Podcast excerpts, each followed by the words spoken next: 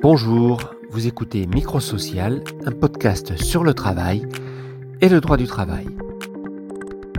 Sixième épisode aujourd'hui du Microsocial. Au menu, le CSE et, aux grandes surprises, la crise sanitaire.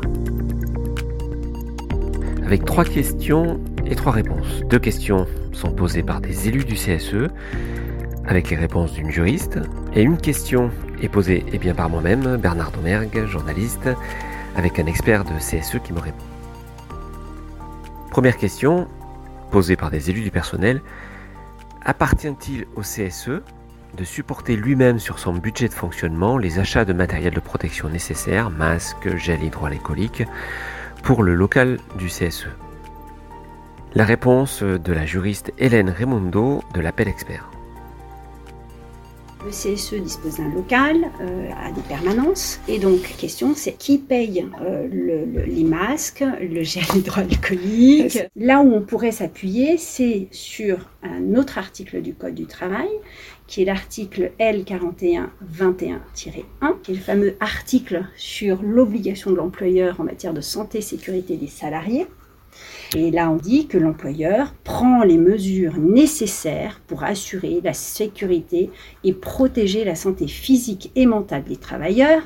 Je ne dis pas tout, mais euh, il y a trois euh, petits, un petit premièrement, un deuxièmement, un troisièmement. Et là, le troisièmement, euh, selon, sur les moyens qu'il met en place, c'est la mise en place d'une organisation et de moyens adaptés. L'obligation de santé et sécurité de l'employeur, elle vaut pour tous les travailleurs. Hmm. y compris dans les locaux utilisés euh, par le CSE. Hein, euh, le local du CSE n'est pas exclu euh, du, du, reste de l'entreprise. Hmm. Hein, et, quand on, vise cet article-là, on dit bien la, santé physique, mentale des travailleurs, donc au sein même de l'entreprise. L'exercice des, des, fonctions de, CSE qui se fait au sein de l'entreprise euh, est compris hein, forcément dans, euh, dans, la responsabilité euh, de l'employeur en matière de santé sécurité des, salariés. Donc quand on combine tout ça, à mon sens, oui, l'employeur, au même titre qu'il mettrait à disposition du gel alcoolique, hydroalcoolique ou des masques dans le reste des locaux de l'entreprise, devrait aussi mettre à disposition des travailleurs, donc que ce soit les élus ou les autres salariés qui sont amenés à venir euh, dans le local et la permanence du CSE, eh bien le même matériel. Notre deuxième point concerne la négociation collective. La situation de crise sanitaire mais aussi économique et sociale a provoqué beaucoup de discussions dans les entreprises et donc se pose naturellement la question de savoir qui peut négocier avec l'employeur. Plus précisément ici, les élus de CSE s'interrogent, peuvent-ils négocier un accord unique portant à la fois sur la qualité de vie au travail, le télétravail et le compte épargne-temps? Écoutez la réponse de la juriste Hélène Raimondo. Alors il faut déjà rappeler que euh, la négociation par des élus, euh, elle ne peut se faire qu'à partir du moment où il n'y a pas de délégué syndical au sein de l'entreprise. Je précise que euh, la négociation par des, avec les élus, elle peut se faire aussi selon deux modalités. Euh, soit euh, par un, mandatement de l'organisation syndicale, donc ce sont les élus mandatés par une organisation syndicale, ou les élus non mandatés par une organisation syndicale. Donc les deux sont possibles. Il faut savoir que par contre, lorsqu'il s'agit d'un CSE, d'une entreprise de 50 salariés et plus, il y a une priorité euh, de la négociation par des élus mandatés. Et c'est à défaut d'un mandat euh, recueilli auprès d'une organisation syndicale qu'à ce moment-là, les élus peuvent euh, négocier un accord collectif sans être mandatés par une organisation syndicale. Pour les, CSE hein, d'entreprises entre 11 et 50 salariés, on peut négocier sur tous les thèmes.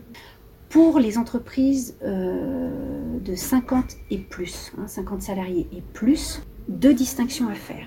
Selon qu'on est élu mandaté et selon on est élu non mandaté par une organisation syndicale. Si on négocie un accord d'entreprise par des élus mandatés par une organisation syndicale, eh bien on peut négocier sur tous les thèmes. Euh, la validité de l'accord, elle se fera, elle sera signée par un élu et approuvée par les salariés à la majorité. Même chose pour les élus non mandatés. Il y a une distinction à faire sur les thèmes de la négociation. Parce que dans l'hypothèse d'une négociation par des élus non mandatés par une organisation syndicale, eh bien, on ne peut pas négocier sur tous les thèmes. On ne pourra négocier que sur les mesures euh, dont la mise en œuvre est subordonnée par euh, la loi à un accord collectif.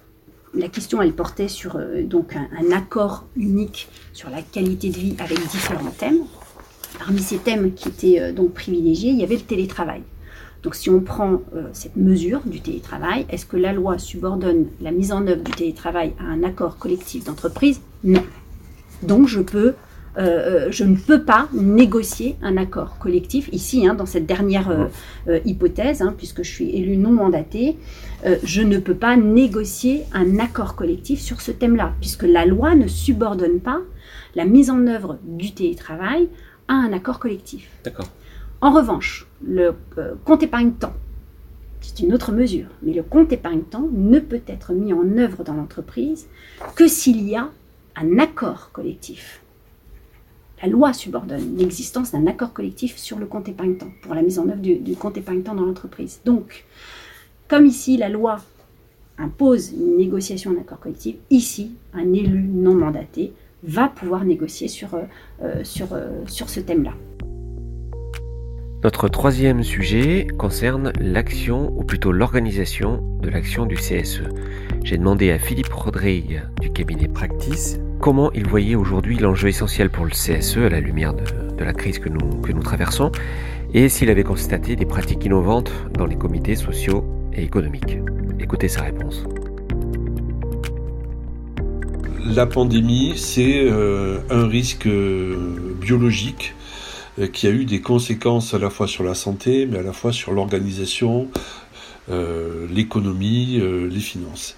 Et ça, a montré que le CSE devait appréhender une même question sous des angles différents et complémentaires. Donc, cette crise souligne ce que le CSE avait vraiment comme, ambition lors de la création du texte, mais qui restait encore euh, assez abstrait.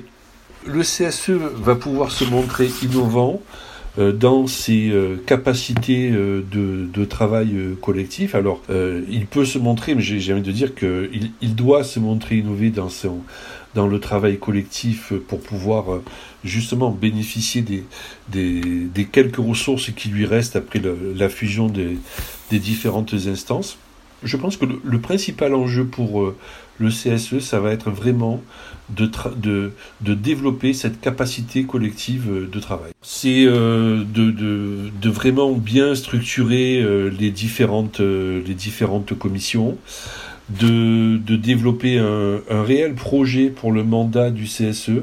je, je développe beaucoup ça en, en formation, identifier quels sont les, les grands axes du, grands axes du mandat, euh, apprendre à travailler en, en, mode projet, à structurer les actions, euh, avoir de la suite dans les idées. Donc, quand on annonce un point, de, de le suivre et veiller à ce que ça soit, ça soit réalisé. Voilà, s'inscrire vraiment dans une pratique euh, de, moyen terme. Enfin, vraiment agir dans euh, le cadre du mandat et structurer son action sur moyen long terme et pour avoir quelques espaces pour gérer les, les urgences euh, à court terme. Mais vraiment, l'idée c'est de pouvoir structurer son mandat euh, et pouvoir agir dans le temps cette crise sanitaire nous a, nous a euh, appris euh, à nous familiariser avec, euh, avec ces outils.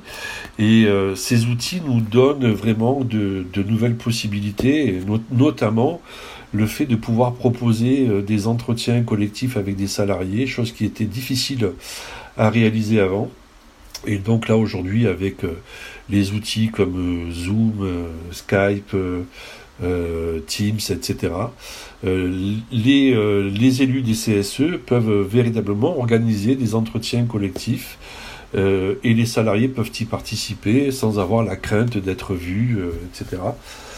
et y compris entre les, les représentants du personnel peuvent se réunir beaucoup plus régulièrement, en visio pour faire des points, en petits groupes de travail pour faire, pour faire des points, euh, avec le WhatsApp aussi, où on peut euh, par groupe échanger des informations. Donc le, numérique, euh, c'est vraiment un axe intéressant pour, pour faciliter, le travail des élus. Merci à la juriste Hélène Raimundo de la Belle Expert et à l'ergologue Philippe Rodrigue de Practice pour leur participation. À très bientôt pour un nouvel épisode du podcast Le Micro Social.